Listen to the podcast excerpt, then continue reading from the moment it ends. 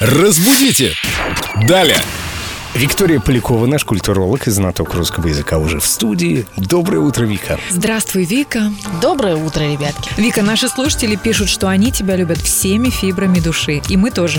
Как это приятно. А вот, э, кстати, по поводу слова «фибры», это надо пояснить вообще, откуда взялось это выражение, что значит это слово.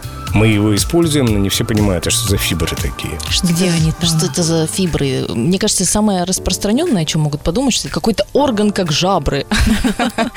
Где-то вот он там есть у нас. У меня скорее ассоциация какая-то с лайкрой, вот что-то такое, какой-то материал.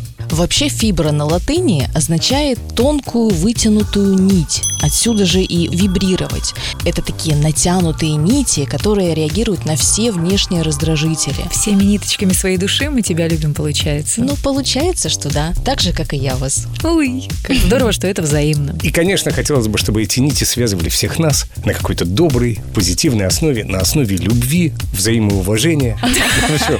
Я правда об этом мечтаю, чтобы мы все были связаны вот именно на такой основе. Всеми фибрами души.